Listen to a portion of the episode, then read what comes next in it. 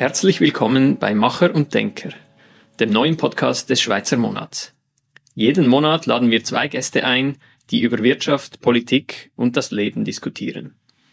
Heute bei uns zu Gast sind Nicola Plain, CEO von Aktionariat und die Ökonomin Margit Osterloh. Sie sprechen über Unternehmensführung, Cancel Culture und Geschlechterrollen. Die Fragen stellen Ronny Grob, Chefredaktor des Schweizer Monats, und ich, Lukas Leutzinger. Doch jetzt direkt ins Gespräch. Margit Osterloh, Nicola Plain, vielen Dank, dass ihr euch bereit erklärt habt zu diesem Gespräch. Stellt euch doch kurz in zwei, drei Sätzen vor. Ladies first, würde ich sagen. Ne?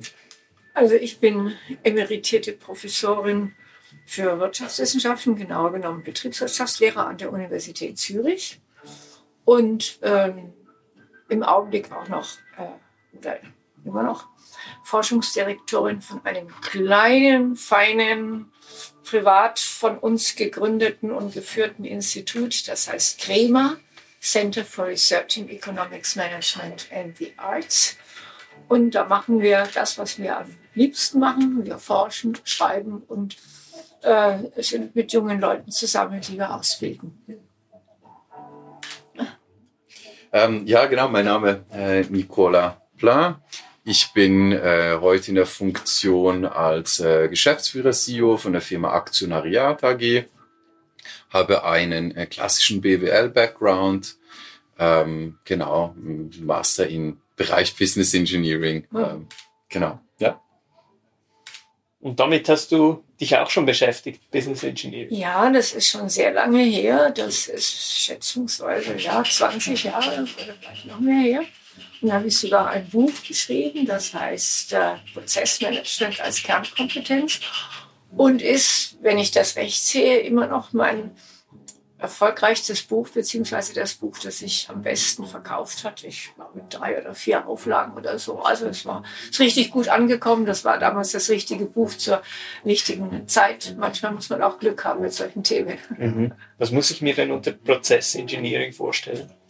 Äh, vielleicht äh, fragen wir ihn weil er macht das nämlich heute noch und sicherlich hat viel mehr praktische Erfahrung als ich.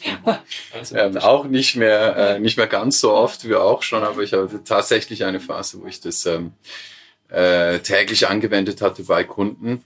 Äh, Im Grunde geht es darum, äh, Abläufe in einem Unternehmen äh, oder in einer Organisation ganz allgemein gesprochen äh, so effizient wie möglich zu gestalten, um das vordefinierte Ziel äh, erreichen zu können, äh, was auch immer das Ziel ist. Und ähm, genau, da gibt es einen ganzheitlichen Ansatz, mhm. äh, der eben auch in diesem mhm. Buch beschrieben wird. Ich bin mir sehr sicher, dass wir das im Rahmen unserer, unseres Masterstudiums auch gelesen hatten. Ähm, ja, dass eben die Strategie im Grunde vorgibt, was dann mhm. auf der Organisationsebene äh, umgesetzt wird. Und äh, genau, da gibt es verschiedene Ansätze, wie man äh, dann diese Prozesse aufsetzen kann.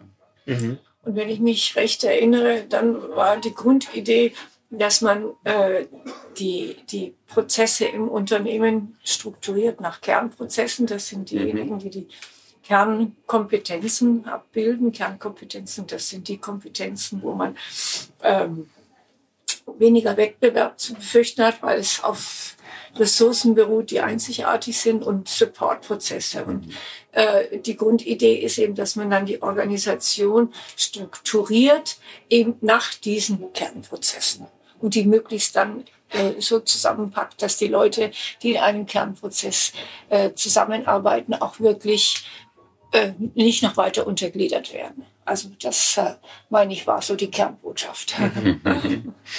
Und wie viel äh, von, von dem, was du gelernt hast im Studium, brauchst du tatsächlich heute noch? Extrem viel. Also gerade, ich meine, das Bachelorstudium, das gibt einem so gewisse Grundlagen in, in verschiedenen Themenbereichen und dann im Masterstudium äh, natürlich dann vertieft eben das äh, Business Engineering, äh, Business Innovation hieß das bei uns an der Universität St. Gallen, dieses Masterstudium. Und zu der Zeit, wo ich dieses Masterstudium absolviert hatte, war ich als externer äh, Consultant und Projektleiter bei der Daimler, äh, vier Jahre in der Schweiz und danach äh, dann auch noch ein Projekt in, in Deutschland für die Daimler gemacht Und da konnte ich das täglich anwenden. Das war wirklich mhm. auch sehr, sehr erfüllend, weil ich halt äh, tatsächlich alles, was ich gelernt hatte, dann äh, sofort anwenden konnte bei den Kunden. Und äh, ja, ich glaube, das ist nicht, nicht unbedingt üblich. Äh, das, dieses Glück hat nicht jeder. Mhm. Und jetzt bist du CEO von Aktionariat. Mhm. Wie würdest du einem Laien erklären, was ihr macht? Ja, das ist eine gute Frage. Im Grunde ist es gar nicht so schwierig. Ähm, es gibt äh, einen großen Teil der Unternehmen, die sind privat gehalten und nicht an einer Börse quotiert. Das ist weniger als ein Prozent der Unternehmen, die äh, börsenquotiert sind. Äh, Publikumsaktien, wenn es um, um die Equity-Seite geht.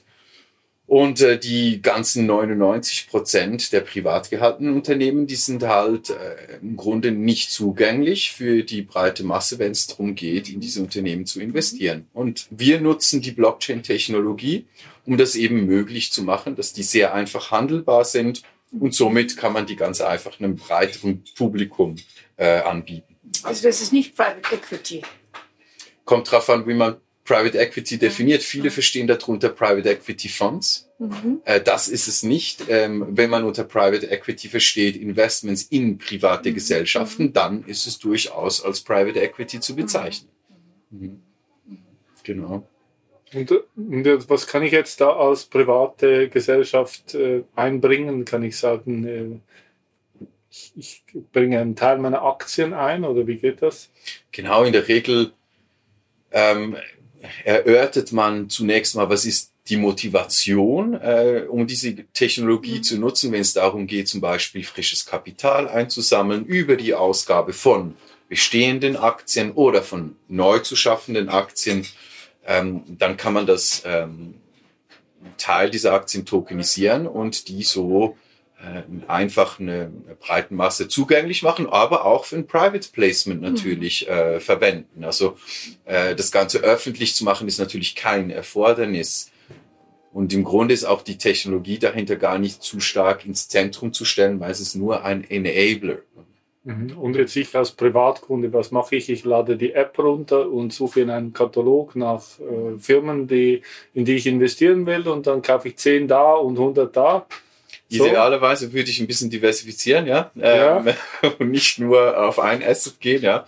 Aber ja, genau so ist es. Also man kann wie, wie werden da die Preise bestimmt, wenn sie nicht am Aktienmarkt äh, gehandelt werden? Ist ja nicht so einfach, ne? Sehr gute Frage, ja. Also im Grunde ist es ja am Aktienmarkt auch so, dass man äh, zunächst mal mit einem Preis rausgeht. Mhm. Und ähm, diese Preisbestimmung, da hilft einem ja in der Regel eine Investmentbank und dann macht man äh, ein Bookbuilding ähm, und versucht so ein einen Preis äh, herauszukristallisieren. Das ist bei uns ähnlich, nicht ganz gleich, aber man muss im Grunde auch eine Initialbewertung festlegen. Äh, die wird geprüft von einem externen Prüfer und plausibilisiert. Und äh, danach kann sich dann mit dem Marktmechanismus, den wir heute haben, kann sich der Preis dann auch bewegen nach einem äh, bestimmten Mechanismus, den wir geschaffen haben.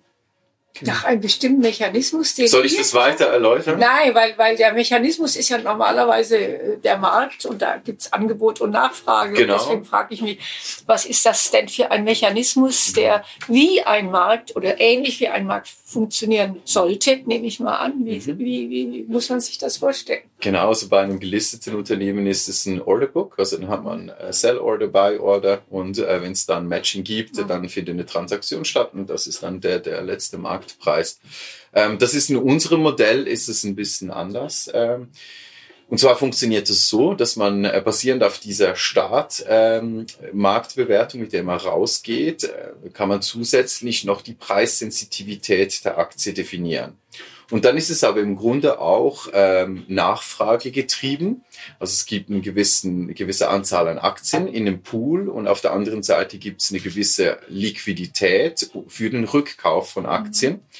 Und dann definiert man, wie gesagt, die äh, Preissensitivität der Aktie und dann kann sich der Preis entlang dieser linearen Geraden, die man definiert, hoch und runter entwickeln.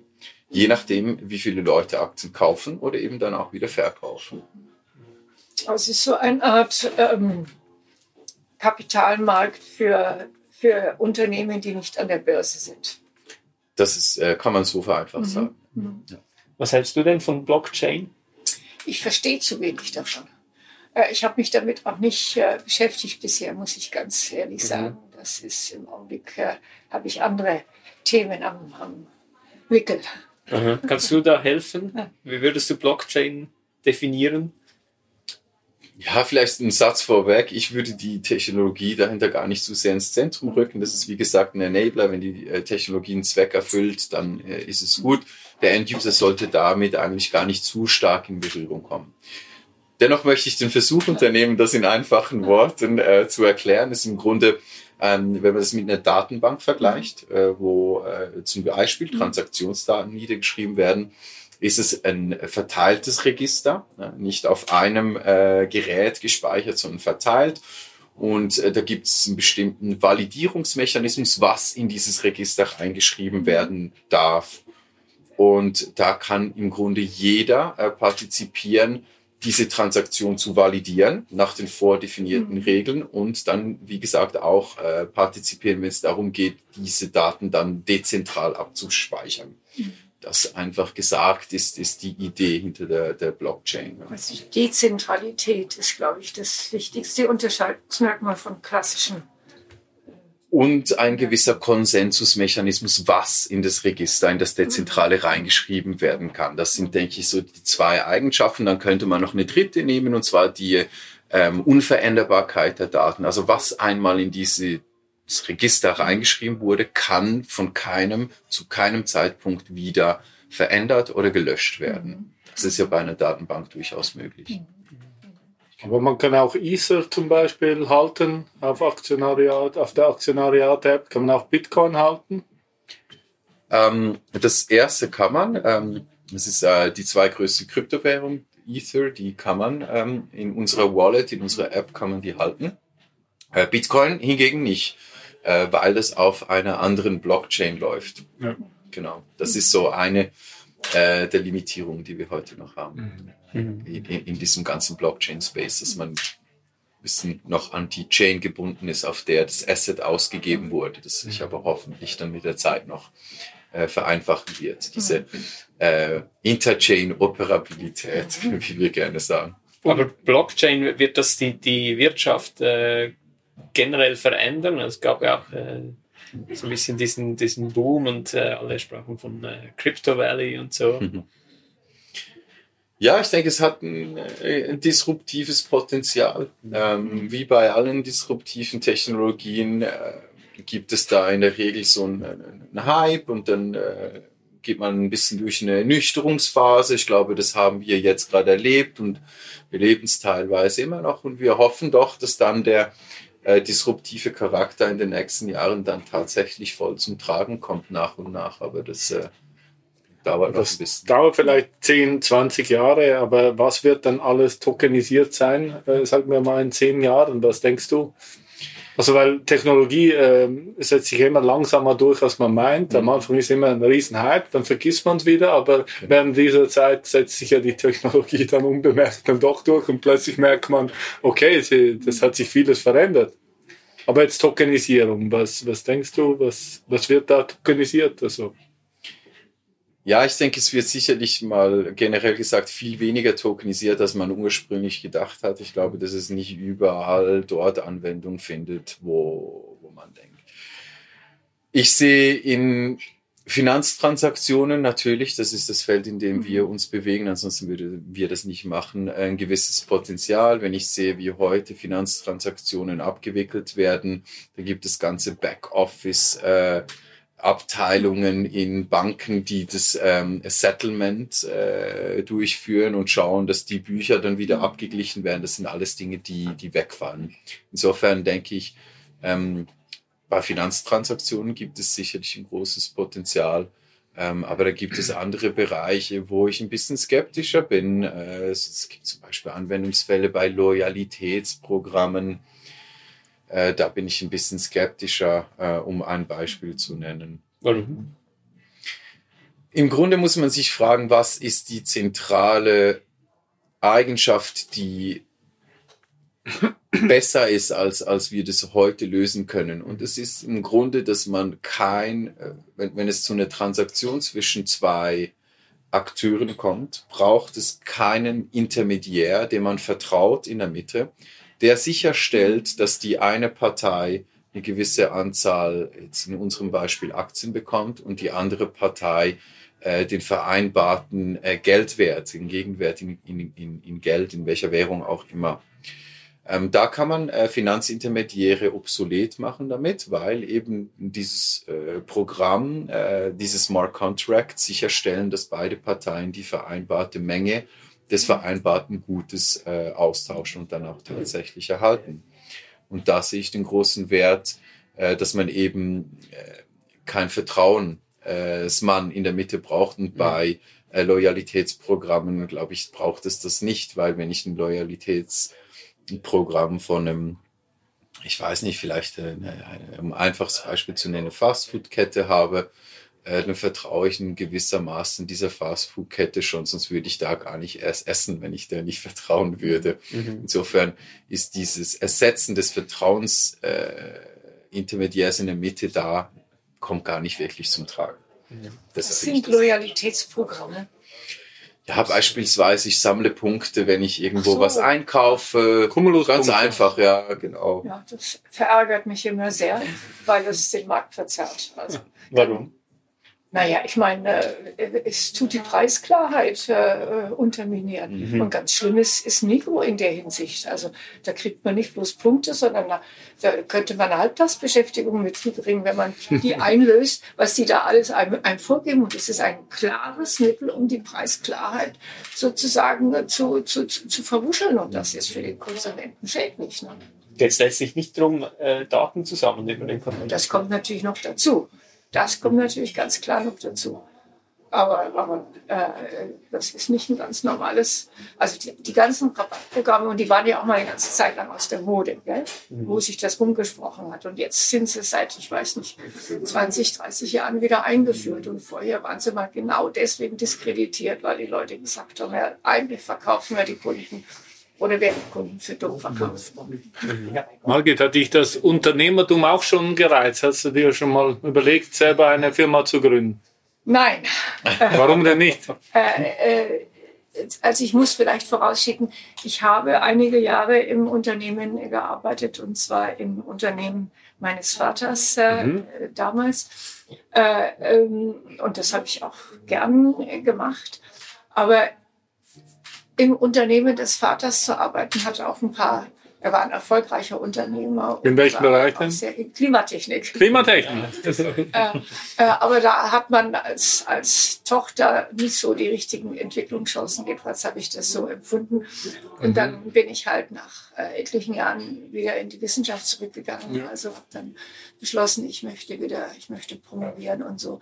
Also insofern hat sich in meinem Lebenslauf das so gar nicht äh, richtig gestellt. Und ich habe auch Zweifel, wenn es jetzt anders gelaufen wäre. Ich glaube, ich bin, bin schon gerne Wissenschaftlerin. Ich bin mehr, also sagen wir mal, wenn wir mal Grübeln und Dübeln unterscheiden, ich bin mehr fürs Grübeln, du bist mehr fürs Dübeln. Und, beides muss sein.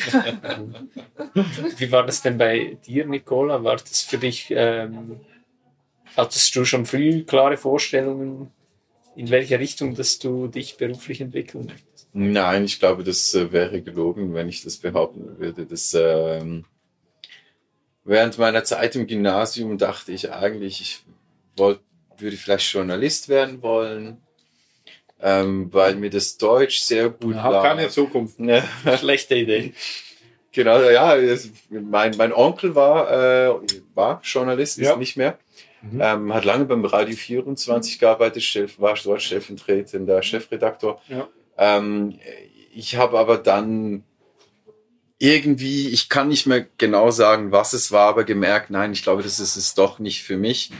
Ähm, habe immer sehr, sehr gern geschrieben, auch Geschichten geschrieben, äh, hab, war sehr, sehr gut in Deutsch, ähm, habe auch ein sehr, sehr gutes Verhältnis zu meinem Deutschlehrer gehabt und ja, irgendwie hat sich das dann aber so ergeben, dass ich, ich weiß nicht, wie gesagt, weshalb, aber gemerkt, nein, äh, das möchte ich doch nicht. Und dann bin ich eher per Zufall, ähm, äh, hat man ein sehr enger Freund von mir, der bereits an der HSG studiert hat, der hat gesagt, komm nach St. Gallen. Und ich wusste, das ist eine renommierte Uni und dachte, damit machst du nicht sicher nichts Falsches, äh, weil ich keine klare Vorstellung hatte, was es denn sonst sein soll. Außer Journalismus habe ich gedacht, das probiere ich aus und bin dabei geblieben. Genau. Margit, du hast äh, im vergangenen Jahr mit einer Studie für Aufsehen gesorgt. Äh, das war ein, äh, ein, ein, Artikel in der Sonntagszeitung und dann gab es einen sogenannten Shitstorm und du hast mir vorher gesagt, äh, diese Cancel Culture, das ist total überschätzt. Also du würdest sagen, ähm, das war bei dir überhaupt kein Fall der Cancel Culture.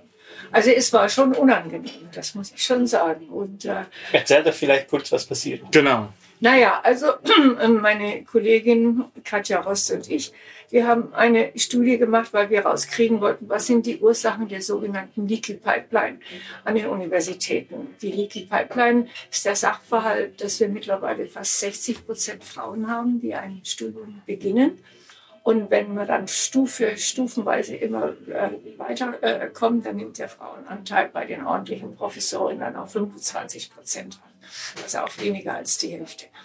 Äh, und da wollten wir rauskriegen, was ist die Ursache. Und äh, das Erste, was wir untersucht haben, wir haben geschaut, ja, wie ist das denn in verschiedenen Fakultäten? Ist die Leaky Pipeline überall gleich? Und äh, das überraschende Ergebnis für uns war, das war der erste Schritt, wir hätten gedacht, dass gemäß dem, was so in der, in der Genderforschung äh, an, an Botschaften üblich ist, je höher ein Frauenanteil da ist, je leichter haben es die Frauen. Also hätten wir vermutet, dass in den Fächern Psychologie, Soziologie, Sprachwissenschaften, wo wir sehr hohe Frauenanteile haben, dass da die Frauen besonders erfolgreich sind auf dem Weg. Äh, und genau das Gegenteil hat sich herausgestellt. Also die sogenannte Leaky Pipeline ist am größten in den frauendominierten Fächern und am niedrigsten in den männerdominierten Fächern. Das war schon mal die erste Überraschung. Mhm. Und dann haben wir äh, einen zweiten Schritt äh, rauskriegen wollen, ja, woran liegt es denn? Haben eine Fragebogenaktion äh, gemacht, haben 1000 und so und so viele Fragebögen ausgewertet, wo wir die äh, also Studierende, Assistierende, Promovierende und so weiter, also die ganze, das ganze Spektrum bis auf die ordentlichen Professoren und Professorinnen, äh, nach ihren Vorstellungen äh, über ihre Karriere, über ihre Zukunft und so weiter äh, befragt haben. Und da haben wir eben dann rausgekriegt, dass bei den Frauen in frauendominierten Fächern äh, die Karriereneigung sagen wir mal, etwas geringer ist als bei den Frauen in männerdominierten Fächern. So, und da hat dann die Sonntagszeitung einen sehr reißerischen Titel äh, draus gemacht, äh, der da hieß so ungefähr, die meisten Studentinnen wollen lieber einen erfolgreichen Mann als selber Karriere machen. Was natürlich eine Überzeichnung ist, ganz klar, aber ein bisschen was ist schon dran. Also wir haben festgestellt, dass sehr viele Frauen, auch heute noch, die ein Studium machen, schon sehr äh, auf die zukünftige Partnerschaft, auch auf die zukünftige Familie äh, abstellen und sich da in ihrem, in ihrem Studienverhalten äh, durchaus darauf einstellen. Und das hat natürlich manchen Woken oder fast allen Gruppen überhaupt nicht gepasst, dass wir gesagt haben, hoppla, das Selbstbild der Frauen ist nicht so progressiv, wie ihr immer gerne das hättet und wie ich das im Übrigen auch geglaubt mhm. äh, habe. Also ihr habt ja herausgefunden, ihr habt es ja nicht gesagt. Also ja, ja, aber dann wurde uns ja vorgeworfen, wir hätten schlechte Arbeit geleistet oder wir hätten die falschen Fragen gestellt. Was dann immer, was dann immer so kommt, wenn man ein Ergebnis nicht gut findet, mhm. dann fängt man an, an den Methoden äh, rumzukritteln und am Verfahren und sonst noch was. Und das war schon sehr schmerzhaft, vor allem weil äh, äh, an unserer Kompetenz rumgekrittelt wurde. Und das tut dann schon weh, wenn, wenn dann äh, zum Beispiel von der ETH viele Kolleginnen da einen Brief geschrieben haben, wo sie völlig unsachliche Vorwürfe für uns gemacht haben und unsere Kompetenz in Frage gestellt haben. Das hat wehgetan. So, und jetzt kommt aber die schöne Geschichte. Ähm, es hat mittlerweile einen Nobelpreis für Wirtschaftswissenschaften gegeben im Herbst, die Claudia Goldin, die auch sehr viel äh, oder sie hat ihn also für ihre wirklich hervorragenden Arbeiten auf dem Genderfeld bekommen. Und siehe da, was Claudia Goldin herausgebracht hat, ist sehr, sehr ähnlich wie das, was wir herausgebracht haben. Und da gab es dann jetzt vor Weihnachten wieder einen Artikel in der Sonntagszeitung, wo genau dieses herausgestellt wurde, auch die Parallelität zwischen den Ergebnissen von Claudia Goldin mit unseren Ergebnissen, wofür wir also heftig geprügelt wurden. Und was mich dann wirklich positiv überrascht hat, da gab es sehr, sehr viele Zuschriften, über 170 oder so. Und die waren fast alle positiv. Also nach einem halben Jahr 180 Grad gedreht. Und daraus ziehe ich jetzt die Konsequenz, dass wenn man die Diskussion laufen lässt, und das hat auch die Universitätsleitung gemacht, da war dann da war dann eine Podiumsdiskussion, die war sehr unangenehm für uns, weil da natürlich lauter Woke äh, Leute in der, aber wir haben sie durchgestanden und wir haben argumentiert, durchargument, durchargumentiert und dass man dann, wenn man die Diskussion laufen lässt, äh, dass sich dann doch das bessere Argument durchsetzt. Und ich finde, schöner kann es doch gar nicht kommen. Absolut. Aber vielleicht sind nicht alle Wissenschaftler so mutig wie ihr und äh, wagen sich diese Diskussion sich zu stellen. Sicherlich, das Problem äh, gibt's immer und ich habe jetzt in meinen, äh, auch ich habe jetzt äh, über, über die Cancel Culture ein bisschen nachgedacht. Der Vorläufer der Cancel Culture ist in der Literatur das, was Nerde Neumann mal die Schweigespirale genannt hat. Ähm, und gibt's auch sehr viel Forschung dazu, was da heißt, sich gegen die Mehrheitsmeinung zu setzen, erfordert immer einen gewissen Mut. Es ist immer leichter, mit den Wölfen zu heulen, wie es so schön heißt. Aber Gott sei Dank gibt's immer wieder genügend mutige Leute. Und es kommt entscheidend drauf an, ob man, ähm, äh, ob man dafür also den Schillingsbecher nehmen muss, wie Sokrates, oder ob man weitermachen kann, wie wir weiter argumentieren kann. Und meine These ist, je demokratischer ein Land verfasst hast und je, je demokratischer auch die Universitätskultur gefasst ist und begründet ist, je leichter kann man oder je weniger Mut braucht man, äh, um sowas nachher durchzustehen. Denn ich bin ja nicht vernichtet. Ganz im Gegenteil. Mhm. Heute kennt man mich. Vor einem Jahr hat, haben mich viel weniger Leute gekannt als heute. Also es hat auch einen gewissen positiven Effekt äh, gehabt. Also äh, unterm Strich würde ich sagen, wir sind Gott sei Dank nicht in Russland. Da will ich vielleicht. Was ich mich dazu frage, ist, ist es denn tatsächlich diese woke äh, Meinung, die, ja. die heute stattfindet, ist es tatsächlich die Meinung der Mehrheit? Oder ist es äh, doch eine Minderheit, die halt einfach wieso auch immer sehr viel Macht bekommen hat und, und deshalb eigentlich die Mehrheitsmeinung zu unterdrücken vermag. Wie, wie schätzt du das ein? Ja, also die Vogue-Meinheit ist ganz klar eine Minderheit und deswegen regt sie auch die Leute so auf, weil sie sich bevormundet, gegängelt fühlen, weil diese Gendersprache vielen auf den Keks geht, äh, mir auch. Also ich mache kein Sternchen und, und, und kein Doppelpunkt, ich finde das einfach unelegant. Äh, klar, es ist eine Minderheit und deswegen, deswegen ärgern äh, sich die Leute. Aber das war, ich meine, man muss auch umgekehrt sagen, dass diese Vogue-Bewegung ursprünglich ist sie ja mal in Gang gekommen, weil da junge Leute waren, die sich für äh, äh, unterdrückte Minderheiten interessiert haben, für Frauen, für Transsexuelle und so weiter. Das war ja am Anfang für die MeToo-Bewegung, das war ja am Anfang was Gutes. Mhm. Und, äh, und deswegen hat Vogue einen, also einen guten Anfang gehabt, ja, dass es sich jetzt sozusagen zu einer einer, ja, ja, ich würde nicht sagen Diktatur der Minderheiten entwickelt hat, aber dass die, die am lautesten schreien, dann halt auch am meisten ärgern. Ja, so ist das halt. Aber ich würde sagen, damit äh, werden wir fertig. Ne? Im Übrigen, es gibt auch ganz wenige Fälle von rechter Cancel Culture in den USA.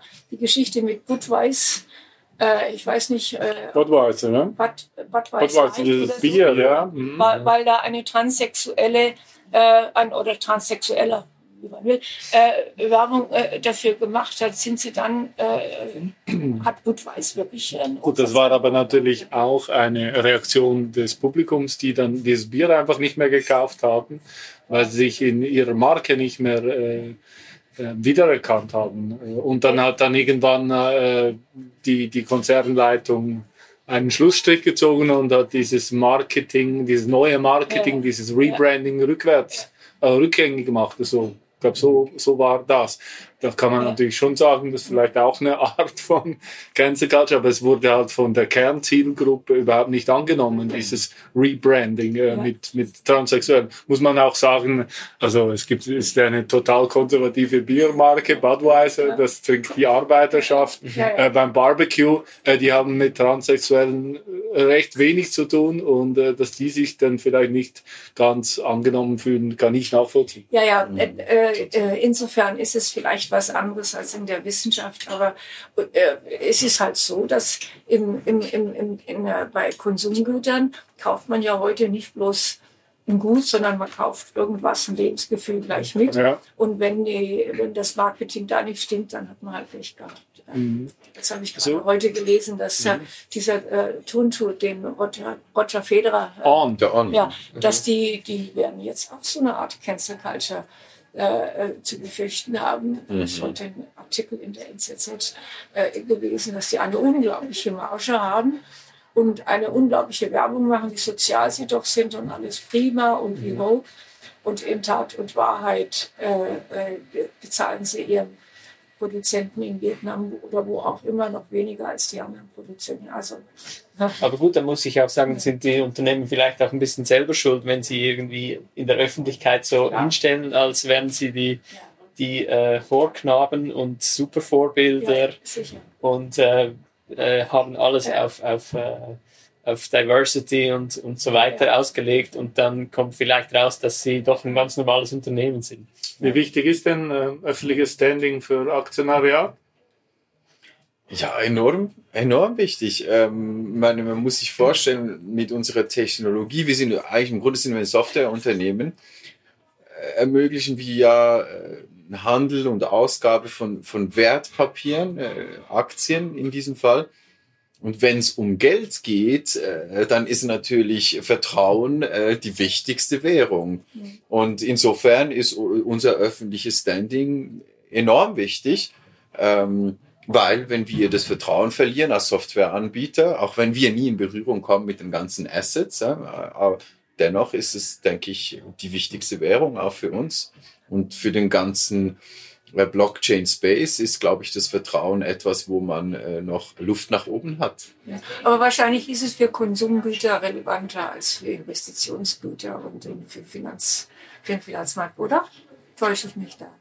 Ich weiß nicht, da können wir Vermutungen anstellen, aber ich denke, wenn es um Geld geht, äh, um Geldanlagen, ist wahrscheinlich Vertrauen schon äh, wahrscheinlich der wichtigste Faktor überhaupt. Weil wenn ich, mhm. sagen wir mal, jetzt äh, der grundlegenden Technologie dahinter nicht vertraue, dass das sicher äh, prozessiert werden kann, dass es sicher verwahrt werden kann, ja, dann würde ich ja gar nicht erst eine Investition in einen Titel in Erwägung ziehen, erst mhm. ganz abgesehen vom Vertrauen, äh, dass ich dann in diesen Titel auch noch äh, stecken muss. Also ich glaube, man, man kann diskutieren, welche, ähm, ob das für Konsumgüter jetzt noch wichtiger ist, aber ich hätte sicher gesagt, für, für in Finanzprodukten und gerade in der zugrunde liegenden Technologie hm. ist es enorm wichtig. Mhm. Ich würde jetzt mal vermuten, dass für Konsumgüter Emotionen eine größere Rolle spielen als, als in deinem Bereich. Da sind dann schon die kühlen Rechner am Kopf und Vertrauen, das ist klar, das ist das Schmiermittel der, äh, auch, auch für rational handelnde Menschen. Das wissen wir ja. Ich habe übrigens mal ein Buch geschrieben, meiner Ansicht nach mein Bestes, was sich leider nicht so gut verkauft hat. Das heißt Investition Vertrauen mit, mit einer Assistentin zusammen, Antoinette Weibel. Da haben wir uns sehr ausgiebig mit dem Thema beschäftigt. Mhm. Und Vertrauen ist total wichtig. Also wenn gar nichts. davon noch ein Exemplar rumliegen würde, wäre ich auch ich, ich, äh, ich schau mal, was in meinem Schrank äh, steht. Ja, gerne. Ansonsten würde ich es mir sehr gerne auch äh, kaufen. Es ähm, gibt ja auch... Ah, okay. Es gibt ja auch Konsumgüterfirmen wie McDonalds zum Beispiel oder Coca-Cola. Also ich weiß nicht, wie viele unzählige äh, Berichte der Leitmedien schon äh, erschienen sind, was das für furchtbare Medien sind, äh, für furchtbare Konsumgüter sind. Und trotzdem kaufen es die Leute weiterhin. Also mhm. ich denke, es gibt, gibt, gibt auch für viele andere Sachen Beispiele. Was ich immer sehe, dass äh, viele Unternehmer wahnsinnig Angst haben vor schlechter Presse. Mhm. Also dass, dass die, dass das, was dir jetzt passiert ist, ist ein Shitstorm, mhm. das ist eine Riesenangst von Unternehmen. Ich glaube, das ist ein bisschen unbegründet, weil, weil viele Debatten der Leitmedien dann gar nicht zu Endkunden hinkommen. Ähm, und, und, oder dass auch die, die Endkunden dann halt wirklich auch abstrahieren und sagen, ist das jetzt ein gutes Produkt, das ich will und brauche ähm, oder nicht und was sagen die Medien, das ist vielleicht nicht das, was meine Meinung ist. Also natürlich ist es eine Gefahr, aber ich sehe auf jeden Fall, dass Unternehmer viel zu viel Angst haben vor Journalisten, glaube ich. Hm. Ich glaube, Transparenz ist sicherlich schon mal gut, äh, gerade wenn man nichts zu verstecken hat. Insofern spreche ich auch immer gern mit Journalisten, wenn sie was wissen wollen. Ich würde es nicht unbedingt es drauf anlegen, im Inside Paradeplatz äh, erwähnt zu werden. Ähm, Vielleicht werden wir auch mal positiv erwähnt dort. Ich weiß nicht, ist da schon jemand positiv ja, erwähnt worden? Weiß nicht. weiß ich nicht. Aber, aber überlegt ihr äh, euch zum Beispiel, äh, welche Unternehmen äh, bei euch, äh, mit, mit welchen Unternehmen ihr zusammenarbeitet? Also äh, denkt ihr dann vielleicht, uh, vielleicht dieses Unternehmen hat ein bisschen einen heiklen Ruf, da wollen wir nicht in Verbindung gebracht werden? Ganz klares Ja. Ähm, wir haben ursprünglich so begonnen, dass wir gesagt haben, wir sind Technologieanbieter. Jeder, der möchte, darf unsere Technologie nutzen, haben aber sehr schnell gemerkt, dass diese Strategie nicht aufgehen wird, weil wir ein großes Reputationsrisiko eingehen. Wenn wir die Falschen haben, die unsere Technologie nutzen und das vielleicht sogar bewusst ähm, so nutzen, um Leute in das Licht zu führen, äh, dann äh, gehen wir ein extrem großes Risiko ein, äh, reputationstechnisch gesehen. Und von daher haben wir dann bald mal äh, Qualitätschecks eingeführt, Due Diligence-Prozesse, die, ex, die, die wir nicht selber durchführen, um eben da auch uns ein bisschen aus der Schusslinie zu nehmen, aber klare Kriterien definiert, äh, Due Diligence-Prozesse, die von externen durchgeführt werden und können so eine gewisse Qualitätssicherung sicherstellen. Und ich glaube, das ist äh, eine enorm wichtige Entscheidung gewesen. Ähm, und die uns eben auch wiederum Vertrauen oder, oder schenkt oder die Leute schenken uns aufgrund dessen vielleicht jetzt auch wieder wiederum mehr Vertrauen. Ähm, ja, weil sie wissen, dass wir doch äh, etwas unternehmen, um, um eine gewisse Qualitätssicherung äh, vorzunehmen. Und manchmal äh, hat das ja auch politische Dimensionen. Als die äh, die Boykottaufrufe äh, gegenüber Firmen, die in Russland investieren. Also nach dem Beginn des Ukraine-Krieges. Da, das waren jetzt allerdings mehr börsennotierte. Da gab es ja Verzeichnisse in den USA, sozusagen Schandlisten, äh, wo Unternehmen, die sich also an diesem Boykottaufruf nicht gehalten haben, äh, negativ vermerkt wurden. Also ich glaube, das hat sich mittlerweile etwas relativiert weil die Leute auch gemerkt haben, dass diese Art Boykottaufrufe nicht so besonders äh, wirkungsvoll sind. Aber am Anfang kann ich mich erinnern, war das eine ziemlich heftige Debatte. Hm. Ja, es sind auch wieder ähm, diese, diese öffentliche Meinung und, und, und, und könnte man schon wieder unter Wokeness äh, irgendwie zusammenfassen, oder? Was, was darf man, was darf man nicht? Ähm, Mhm. Und, und man, man wird schnell verunglimpft. Wenn man ja, auf der anderen Seite, wie ich gesagt habe, das Phänomen der Schweigespirale, was ja ein ähnliches ist, äh, dass man nicht gerne gegen die Mehrheits, gegen Mehrheitsstrom sich stellt, das ist überhaupt nichts Neues. Das hat es immer schon gegeben. Die Frage ist nur, in welcher institutionellen Umgebung leben wir? Es kann tödlich sein. Wenn man in Russland lebt, kann es tödlich sein. Mhm. Oder im Iran. Und bei uns wird man einfach ein bisschen ausgegrenzt im schlimmsten Fall. Genau. Eine Weile. Genau. Und dann aber kann es auch positiv genau. positive Implikationen haben. Genau, das kann sogar zur, zur Erhöhung des Bekanntheitsgrades führen, wie, wie man jetzt, äh, mhm. äh, wie ich in meinem Fall gesehen habe. Also no regrets. Ja? ja. Ich würde noch mal kurz äh, gerne auf die Studie zu sprechen kommen. Also in, im Prinzip ist ja Ihre Erkenntnis, dass äh, die, der tiefere Frauenanteil äh, nicht systemischer Diskriminierung geschuldet ja. ist, sondern äh, zum Teil zumindest äh, einfach äh, eigenen individuellen genau. Rollenvorstellungen. Genau dafür haben wir die Prügel gekriegt, weil wir gesagt haben und auch geschrieben haben, mhm. dies, es mag viele, in vielen Bereichen Diskriminierung geben auf der Welt sowieso, aber an der Universität heute gibt es also wirklich nur gibt es keine Diskriminierung oder nur sehr begrenzt Diskriminierung. Also dieser Abfall, also die Liquid Pipeline ist nach unseren Ergebnissen nicht auf Diskriminierung von Frauen zurückzuführen, sondern auf die Präferenzen. Mhm. Das sind, das sind Selbstselektionseffekte. Mhm. Und ich, wenn die Leute das so wollen, dann, ich kann doch niemandem diktieren, was er oder sie wollen soll. Mhm. Und das hat in einigen äh, roten Personen nicht gepasst. Die wollen von ihrer Diskriminierungsgeschichte nicht lassen. Die wollen ihre Opferrolle nicht aufgeben. Mhm. Aber dann stellt sich doch die Frage, ähm, wenn Frauen in diesen Studiengängen, die wahrscheinlich nicht äh, die konservativsten sind, warum haben sie dann solche Rollenvorstellungen? Tja, das ist eine hochinteressante Frage. Es könnte ja sein, dass zum Beispiel gerade Soziologinnen und Psychologinnen, die kennen sich auch sehr gut in der, in der Genderliteratur aus und es kann überhaupt keinen Zweifel geben, dass in den meisten Ländern dieser Welt immer noch Frauen diskriminiert werden. Aber nicht bei uns. Mhm. Ja? Und äh, das mag dann immer noch innerlich äh, mitschwimmen. Und dann muss ich sagen, bis vor kurzem hat es bei uns Diskriminierung gegeben an den Universitäten, obwohl ich persönlich von mir nie, ich bin ja nur schon älter, würde von mir nie äh, sagen, dass ich irgendwo mal diskriminiert worden bin. Aber ich, es hat es gegeben, das will es nicht, ich will ich nicht bezweifeln, aber heute gibt es das. In Ausnahmefällen immer noch, aber die Leaky Pipeline können wir nicht das Gleiche. Mhm. Und genau das äh, sagt übrigens auch äh, äh, die, die Goldin. Äh, sie hat, also die, diese Nobelpreisträgerin, ihre These, die sie auch umfangreich mit sehr umfangreichem empirischem Material begründet hat, ist, dass wenn heute ein, ein, ein Paar, sie sind beide hochgebildet, äh, sehr gute Ausbildung. Wenn die eine Familie gründen und, und äh, Kinder haben wollen, dann können nicht beide äh, das machen, was sie einen sogenannten greedy Job nennt. Äh, die Bezeichnung gefällt mir nicht. Ich würde hm. mehr sagen Total Engagement Job.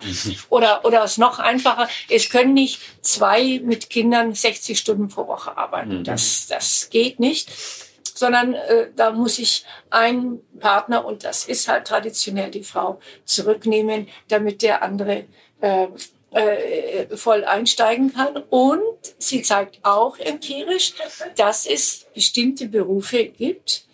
Äh, typischer Fall ist der Chirurg, Chirurgin. Möchte sich einer von uns von einem Teilzeitchirurgen operieren lassen? Eher nicht. Ne? Hm. Äh, das heißt also, es gibt Berufe, wo man mit einer Zunahme der Arbeitszeit, das ist ihre äh, These, dass man mit 50, 60 Stunden pro Woche produktiver ist als mit 30 bis 40, weil man eben mehr Übung hat. Ne? Mhm. Oder Sportler, Teilzeitsportler wird auch nie eine Medaille kriegen. Ja. Äh, oder, oder ein wirklich erfolgreicher Journalist wird auch nicht mit einer 35-Stunden-Woche wirklich äh, äh, zu Potte kommen. Und, und äh, ich würde sagen, auch eine Professorin nicht. Ne? Und diese Erkenntnis ist enorm wichtig. Mhm. Wird allen Freizeitfreaks und, und äh, wie heißt das? Äh, Work-Life-Balance-Leuten nicht schmecken. Aber sie hat es sehr sorgfältig an empirischem Material gezeigt. Das ist so. Und das können eben nicht zwei gleichzeitig innerhalb einer Familie. Da muss man eine Entscheidung treffen. So. Und traditionell ist es so, dass die, die Frauen dann den Kürzeren ziehen. Nicht, weil sie es müssen, sondern weil es ihren Präferenzen entspricht. Hm. Bei den meisten jedenfalls. Deckt sich das mit deinen Erfahrungen? Ja, sehr gute Frage. Das ist im, Grunde ein sehr aktuelles Thema bei uns zu Hause. Ähm, ich bin jetzt seit 13 Jahren äh, mit meiner äh, Freundin, Schrägstrich Verlobten, ähm, zusammen und wir werden auch nicht mehr jünger und wenn wir noch Kinder wollen, die wir offensichtlich noch nicht haben, dann müssen wir jetzt dann, äh, dann auch eine Entscheidung fällen und sie ist ähm, Finanzchefin und Verwaltungsrätin in ähm, äh, größeren Unternehmen und auch eher die, äh, die eben nicht einen Greedy, sondern einen Full Engagement Job hat, wie ich auch. Und da äh, stellt sich dann halt die Frage, wie organisiert man das? Und äh, meine, ein Ausweg wäre, aber wahrscheinlich eben nicht der schlauste, beide machen 80 Prozent und dann schaut man, wie man die restlichen Tage organisiert. Aber 80 Prozent heißt in der Regel einfach 80 Prozent Lohn, aber trotzdem äh, versucht man ja dann irgendwie den Full Engagement Job dann halt trotzdem mit Full Engagement zu machen. Und wirklich zurückstecken im Sinne von, na, ich suche mir jetzt was anderes, ähm, was ein bisschen weniger Leistung erfordert, das wollen wir auch nicht. Also von daher ist, glaube ich, ist ein Problem unserer Gesellschaft heute, wenn wir wirklich Gleichberechtigung wollen. Und ich glaube, das ist bei uns definitiv der Fall, dass wir das wollen. Dann muss man irgendwie neue Wege finden und es ist gar nicht einfach, hm. diese Wege zu finden. Und das Lustige ist, dass wir, äh, ich jetzt mit meiner Freundin zum Beispiel, die Diskussion gar nie haben, dass sie sich irgendwie unterdrückt fühlen würde oder so. Wieso auch? Die hat ja auch immer alles erreicht mhm. als Frau, was sie wollte. Ähm, und, und von daher äh, zum Teil für uns sehr schwer nachzuvollziehen, wie eben diese, diese Bewegung sich immer in diese Opferrolle gibt. Und ja. meine These ist, und das kann ich natürlich jetzt nicht empirisch belegen, aber meine These ist, und ich werde oh, hoffentlich nicht damit dafür mit einem Shitstorm äh, belegt, ist, dass man halt in der Opferrolle hat man auch gewiss, gibt gewisse Vorteile in der Opferrolle zu sein weil man gibt ja eigentlich zu, dass man ohnmächtig ist. Mhm. Wenn man das Opfer ist, ist man ohnmächtig und kann eigentlich gar nicht etwas ändern. Das heißt, man alloziert die, das Potenzial für Veränderung immer auf der anderen Seite. Mhm. Und das ist doch irgendwie auch noch angenehm oder sagen wir mal gemütlich in der Opferrolle, weil dann kann ich ja immer sagen, die müssen doch und ich bin ja das Opfer und kann ja gar nichts ändern. Mhm. Man gibt eigentlich die Verantwortung einfach. Genau. Ist natürlich eine sehr gewagte These. Das war man ja eigentlich nicht. Ja. Das war mein. Ich meine, ich habe ja in einem, ich habe auch einen Artikel dazu äh, geschrieben. So, ich habe dann gesagt, wenn die, wenn einer der beiden Teile und in der Regel ist es in unserer Gesellschaft die Frau, dann kürzer tritt und einen Karrierenachteil in an, dann soll sie aber vorher einen knallharten Ehevertrag machen der da sagt, wenn ich jetzt kürzer trete und habe eine Karriere einbüße und es kommt nachher mal, was man ja nicht gerne hat, aber in 50 Prozent aller Fälle kommt es dann doch zur Trennung, dann muss bezahlt werden. Das wäre jetzt mein Vorschlag. Hm. Das ist bei uns auch vorgesehen. Ja. Also ohne Ehevertrag, wir sind nicht verheiratet, werden wir nicht, nicht heiraten. Ja. Mhm. Also eine andere Lösung sehe ich auch nicht. Ich meine, man kann es natürlich auch versuchen, beide 80 Prozent, aber da muss man wissen, also wenn ich diese Literatur von der, von der Goldin hernehme, mit 80 Prozent ist die Produktivität eben nicht so wie mit 120 Prozent. Das muss ich dann in Kauf nehmen. Also man könnte man auch eine abwechselnde Lösung vornehmen, eine mal also 60, 100, aber dann nach einer Weile, dann geht's wieder andersrum. Also es ist alles nicht einfach. Das, äh, das, und was wir aber faktisch sehen, empirisch, ist, dass die sehr viele, auch die meisten gut ausgebildeten Frauen, sobald Familie da ist, treten die zurück. Und das ist in der Schweiz ganz besonders stark. Ach. In der Schweiz ist die Mutter, die sogenannte Mutterschaftsstrafe besonders hoch. Und das Unangenehme ist, also die ist nämlich 60 Prozent, wenn Kinder da sind. Und das Unangenehme ist, dass sie in der Schweiz äh, auch nach zehn Jahren nach der Geburt des ersten Kindes sollte man ja annehmen, dass dann, also die Mutterschaftsstrafe ist die Einbuße äh, mhm. aufgrund von Teilzeitbeschäftigung, Karrierenachteil und so weiter. Und jetzt könnte man ja annehmen, dass nachher nach zehn Jahren nach der äh, Geburt des ersten oder zweiten Kindes dann die Teilzeit der, der Arbeitsanteil wieder hochsteigt, dann muss man ja nicht mehr äh, so, so viel teilen. Und das ist aber nicht der Fall. Mhm. Und die Begründung ist, dass man sich nach, nach zehn Jahren oder so auf die, oder, oder das wäre meine Hypothese dafür, so auf die häusliche Arbeitsteilung eingerichtet hat. Man ist eingespielt, läuft alles prima, sodass dann eine Änderung äh, äh schwer oder dass es schwer umkehrbar ist. Also das ist das, was wir empirisch vorfinden. Und äh, ja, ich finde, jammert nicht, sondern macht das Beste draus. Also man kann ja auch ketzerisch fragen, äh, ist es denn so, so schlimm, dass es diese, diese Unterschiede gibt? Also äh, ich meine, wenn es für beide Seiten so stimmt, dann, äh, dann würde ich auch sagen, ist es nicht per se schlimm, wenn, äh, wenn, wenn Frauen halt äh, einen größeren Anteil der Kinderbetreuung übernehmen als Männer, wenn das ihren Präferenzen entspricht. Und, und die finanzielle Absicherung. Mhm. Ich meine, es hat, ja, es hat ja in der Schweiz ein Bundesgerichtsurteil gegeben, Jahr 2021, das ich ganz schön finde. Äh, und das wurde damals als, als fortschrittlich gefeiert, dass äh, wenn sich ein Paar trennt und die Frau, also so war der, der Fall, ist 43 oder so, äh, dann kann sie nach der Scheidung nicht von ihrem Ex-Mann einen Ausgleich dafür bekommen, dass sie jetzt äh, nicht mehr in der luxuriösen Villa lebt und ich weiß nicht was, sondern dann wird von ihr erwartet, dass sie selber verdient. Aber wenn sie zehn Jahre Pause gemacht hat, dann wird sie nicht wieder da anfangen können, wo sie aufgehört hat. Zehn Jahre Karriere-Nachteil, wo er, was weiß ich, 200 verdient und sie soll jetzt vielleicht als Sekretärin mit 80 wieder anfangen, das kriegt sie natürlich nicht, nicht mehr ausgeglichen. Und ich habe schon damals gesagt, dieses Urteil ist ein Skandal. Und ich hoffe, dass das irgendwann mal wieder anderswo auftritt. Denn das geht voll zum Nachteil der Frauen, die gesagt haben, na ja, ich mache das alles, ich ziehe die Kinder groß, ich mache die Infrastruktur für dich, mache das Haus nett, bewirte deine Gäste und so weiter und dann wird sie absorbiert. Ne? Mhm. Wie steht es eigentlich um den Frauenanteil in eurem Management? In unserem Management, das, der ist äh, leider Gottes bei null. Es ist für uns sogar schwer, äh, überhaupt Frauen zu finden, die bei uns arbeiten möchten. Wir sehen das bei den Bewerbungseingängen. Ähm, obwohl wir das immer sehr klar deklarieren, äh, Mann, Frau. Äh, wir, wir, hätten gern einen höheren äh, Frauenanteil im Unternehmen grundsätzlich, aber es, es, ist halt, wir haben einen großen Teil an, am Personal ist halt ein Entwickler. Da hat man äh, statistisch gesehen halt einfach auch weniger Frauen, Softwareentwickler. Ähm, und auf der Business-Seite, äh, die, die Rollen, die sind äh, zu auch einem größeren Teil von Männern besetzt. Wir haben äh, glücklicherweise im Marketing haben wir eine Frau. Wir haben auch ein, äh, eine Ingenieurin, äh, Software-Ingenieurin, mhm. glücklicherweise.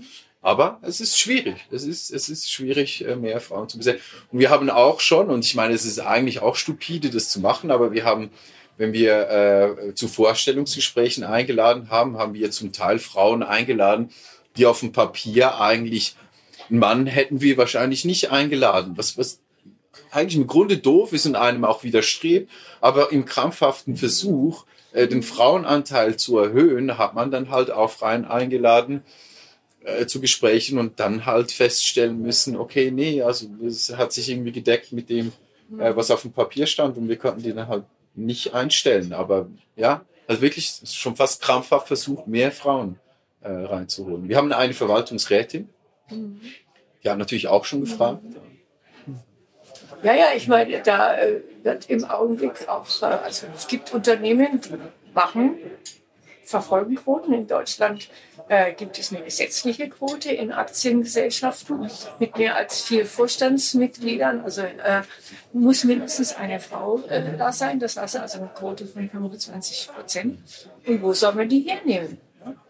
Äh, und eine der äh, Ergebnisse ist, das ist in Deutschland, das ist in auch in der Schweiz so, das haben wir also auch festgestellt anhand der Daten vom Schilling, also diesem Unternehmensberater. Die Frauen haben eine halb so hohe Verweildauer in den Geschäftsleitungspositionen und in Deutschland bei den Vorstandspositionen wie die Männer. Halb so hoch, bitteschön. Das ist ein erklärungsbedürftiger Sachverhalt und wir sind dran. Wir wollen rauskriegen, was da äh, dahinter liegt. Eine Hypothese ist, wenn da mal eine erfolgreiche Frau ist, dann wird sie gleich abgeworben, weil die anderen halt auch ihre Quoten erfüllen wollen. Eine andere Hypothese ist, dass die viel zu jung dann in verantwortungsvolle Positionen reinkommen. Die sind nämlich alle äh, sehr viel jünger als die Männer und sind halt, ja, sind noch nicht so weit, werden aber auf diesen Posten gesetzt und dann scheitern sie halt auch eher. Das wäre eine zweite Hypothese. Wie wir das überprüfen wollen, weiß ich noch nicht, aber ich finde es eine hochinteressante Sache. Mhm. Da sind wir gespannt, was da noch rauskommt. Vielleicht zum, zum Schluss noch, äh, Sie beschäftigen sich beide mit äh, Wirtschaft aus, aus theoretischer und aus, aus praktischer Perspektive. Wie, wie ist denn so Ihr Blick auf die Schweizer Wirtschaft? Was sind die größten Herausforderungen? Hm. Ja, ich lege uns mal äh, was vor. Also ich glaube, grundsätzlich bin ich sehr froh, dass wir hier in der Schweiz sind und ähm, sorry, wenn ich sagen muss, nicht in Deutschland. Ja, das, ist, das sieht für mich im Moment sehr düster aus. Ähm, leider besteht eine sehr große Abhängigkeit auch. Also gerade wenn es um Exporte geht, ist Deutschland extrem wichtig für die Schweiz. Ich glaube, wir müssen weiterhin schauen, dass wir äh, den Innovationsgrad hochhalten. Und wir, glaube ich, das ist sehr klar, da gibt es gewisse Faktoren, die wir beeinflussen können und die sollten wir äh, versuchen zu beeinflussen und auf keinen Fall einen Fehler machen äh, und anfangen zu überregulieren und eine Bürokratie aufzubauen, die die Innovation hindert. Ähm, ja, wir wissen alle, wir haben keine natürlichen Ressourcen. Äh, das heißt, wir müssen in der Schweiz einfach schauen, dass die Innovation ungehemmt weiter vorangetrieben werden kann. Das ist, äh, denke ich, das Wichtigste. Ich würde vielleicht sagen, äh, die Schweiz ist schon in vielen Dingen hervorragend und gemessen an Deutschland ist das hier die reinen Sahne, das kann man wirklich sagen. Man könnte noch ein bisschen mehr äh, tun, um die, um die Talentreserven aus den bildungsferneren Schichten äh, zu mobilisieren. Äh, und da ist sicherlich äh, noch mehr drin, äh, obwohl ich die schweizerische Berufsausbildung, das duale Bildungssystem ganz ausgezeichnet finde und auch, dass es prestigereich ist im Unterschied zum, zum äh, EU-Ausland. Also wenn man in der Schweiz eine Lehre macht, dann ist man nicht drittklassig, so wie, äh, sondern äh, ganz im Gegenteil. Aber vielleicht kann man da noch äh, mehr tun, um eben die etwas bildungsferneren Schichten, auch viele mit Migrationshintergrund, äh, noch äh, besser zu fördern und so das Talentpotenzial äh, mehr ja, zu mobilisieren. Denn der Arbeitskräftemangel, der ist vermutlich eine der Probleme, die die Schweiz auch kriegen wird. Und wir können vermutlich es nicht in dem Ausmaß, wie wir es möchten, mit, mit Migration wirklich äh, ausgleichen. Gut. Vielen Dank äh, für dieses interessante und anregende Gespräch. Danke. Und ich wünsche euch beiden äh, alles Gute für die Zukunft. Gleichfalls, danke für die Einladung. Vielen Dank. Das war Macher und Denker, eine Gesprächsreihe des Schweizer Monats, des Mediums für Macher und Denker. Weitere Informationen finden Sie unter schweizermonat.ch.